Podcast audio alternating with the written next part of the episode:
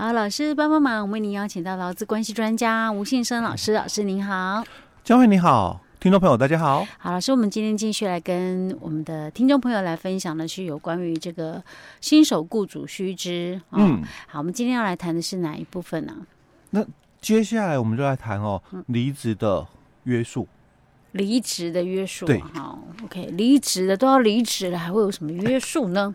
很多这个公司的机密啊，嗯，因为你在我公司任职期间嘛，我可能要教你嘛，嗯、那我可能会让你知道很多公司的一些资讯嘛，嗯，可是你离职之后，你可能到别的公司，因为你可能。相关的一个专业嘛，嗯，你你从事的可能会跟我有所竞争的工作，所以把我的一些的营业秘密哦，嗯，带到竞争对手那边去，是，所以我我可能就会有一些的所谓的竞业禁止的一个约定嘛。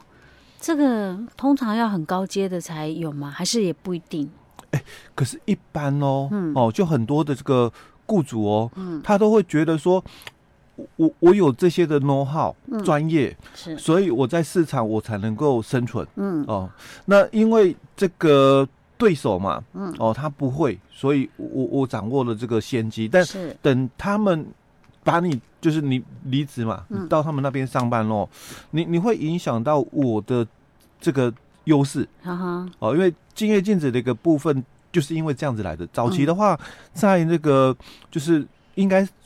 最早了，应该是讲说，可能是在在那个我我是看那个研究论文里面的一个讯息哦，他说好像十八世纪了哦，那在这个欧洲国家那边哦，他们开始有这个所谓的敬业禁止的一个规范哦，那基本上就是因为工业革命的关系，所以造成很多以前我们的这个老师傅都是手艺嘛哦，所以他可能呐，我我我可能还会保留一手。哦，对不对？对，因为我我教你嘛，嗯、那因为我可能还会保留一手，嗯，但是因为工业革命之后，很多的这个手工艺哦，嗯、已经被机器取代了。是，那机器取代的话，那我就必须把很多的条件设定啊，嗯、在机器上面，我就必须揭露出来。嗯，那甚至说很多的一些就是专业的东西，我也必须让操作人员哦知道。好，因为因为他。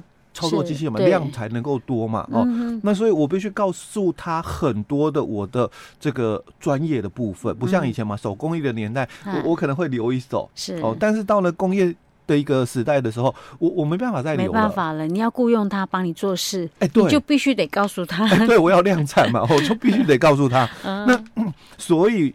我我我就会希望说，他离职之后嘛，嗯、可能一段时间哦哦都不能从事跟我有相关竞争的行业。哦。哦，那这样的一个约定哦，嗯，可不可以？可以啊，应该是可以啦哈。当然，我们一定会有淡书啊，对不对？哈、嗯，对，嗯。那其实，在我们以前呐、啊，欸、哦，是所有行业都可以吗？哎、欸，差不多啊，因为刚刚我讲就是。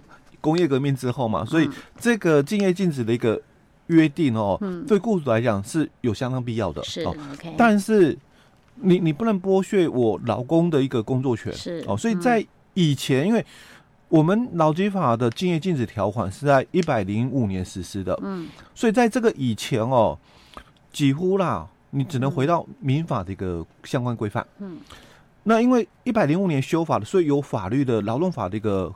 保护在了哦，所以我们就当然就从这个劳基法第九条之一来谈哦。嗯、但有些是属于就是说之前就约定的，嗯，就修法之前你就约定，因为法律不溯及既往哦，那就没办法。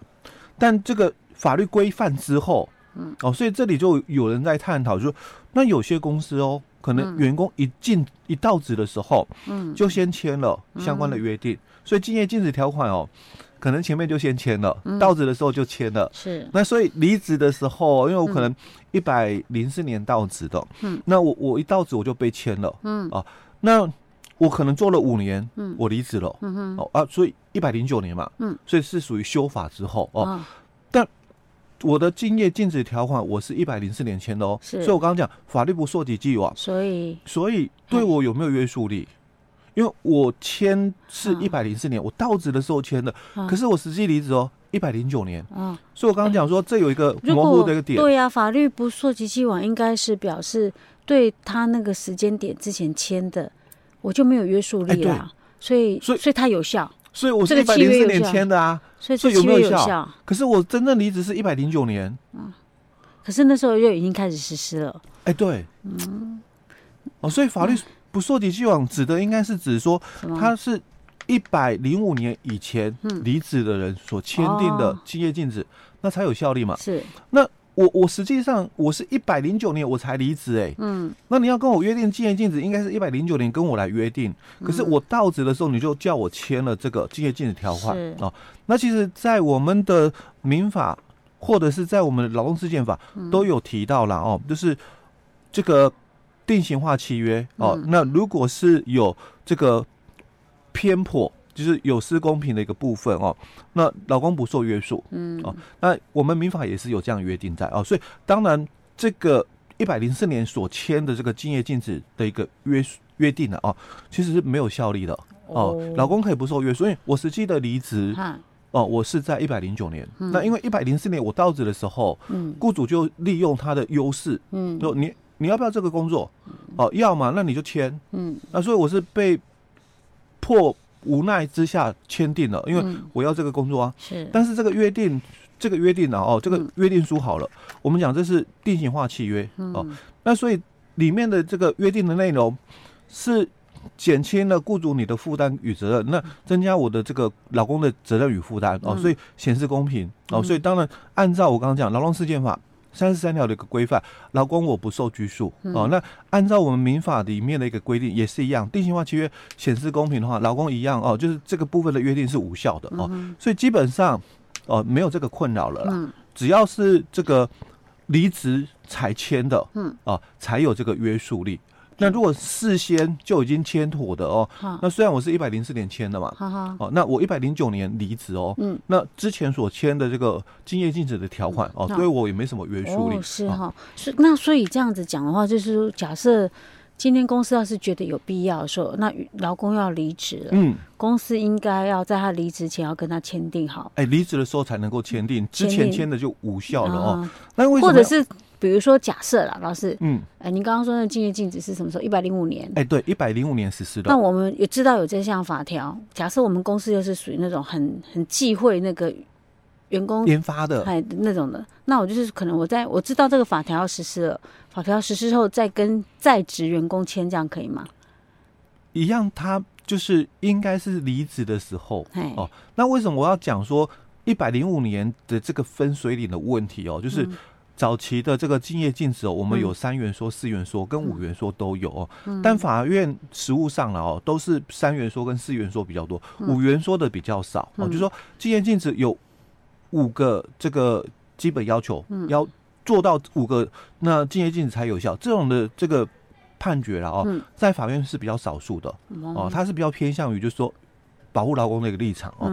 那大多数的法官哦，他们的一个判决里面。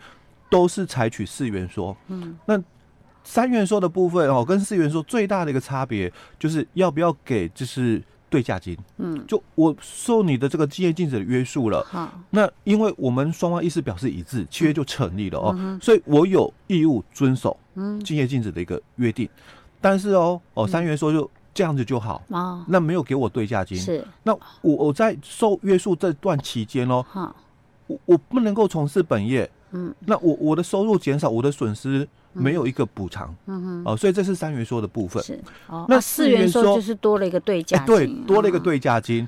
那我们多数的这个法院的判决都是采四元说比较多哦。那五元说就是他又增加了一个要求，就是那这个老公如果违反竞业禁止的约定哦，要看他为什么。探讨啦，哦，为什么会这个违反哦？那这个有点比较偏向老方一点的哦，是五元说的这个判决也比较少数哦。可是我们这个劳委会，嗯，他在八十五年，他有一个就是呃竞业禁止的一个五五条款，嗯。哦，那他就是把所有的法院的判决，嗯。哦，那这个整理了之后，他出了一个就是呃竞业禁止的这个解释令，嗯啊。那这个竞业禁止的解释令跟我们在七十四年，我们有一个呃这个调职的这个解释令哦。那为什么我们这个不管是法院啊，或者是学者啦，哦，都很认同七十四年内政部的这个调职的这个解释力哦，调动五原则哦。那因为是内政部哦，他们自己所写出来的，而不是说参考说呃法院的一个判决资料整理出来的哦，所以比较受到大家的认同哦。那在八十五年的这个禁业禁止的这个解释令哦，是这个。劳委会哦、嗯、哦，他去会诊了所有的法院的判决嘛，嗯，所以所有的法院的判决，那你就整理出来你们的这个解释，你说，哎，禁业禁止五条款、嗯、哦，那当然有些法官，就我刚刚讲，我我是认同四元说的这个法官，嗯、我是认同三元说的法官，嗯，啊，你行政机关所做出来的行政解释嘛，是五个要求嘛，嗯、哦，五元说嘛，哦，那对我来讲，我当然不认同，哦，哦，所以。八十五年的那个解释令呢，就劳委会的这个竞业禁止的一个解释令哦，嗯、那没有受到就是说大家的一个认同了哦。嗯、那我们后来哦，因为法律一直没有这个相关的规范在哦，所以一直就存在在法院的判决里面一直有存在就三元说跟四元说两种的一个争议性，就三元跟四元，哎对，很少到五元，对，对，因为要给钱跟不给钱嘛，那这样子就好了，因为不给钱的。看法就是按照民法，嗯、你们双方意思表示一致啦，嗯、那当然就要遵守。嗯、哦啊，你们也没有说要给对价金啦。嗯、哦，那但是你你们是同意了，双方是同意了，嗯、所以要遵守哦。那四原说的法官就就觉得说，怎么可以这样嘛？嗯，哦，不公平是哦，那要给一个补偿哦，所以要。有这个对价金哦，OK，对，那所以我们在一百零四年修法通过之后，一百零五年实施嘛，嗯、是采取四元说。OK，好的，好，老师，那我们今天先讲到这儿哦。好。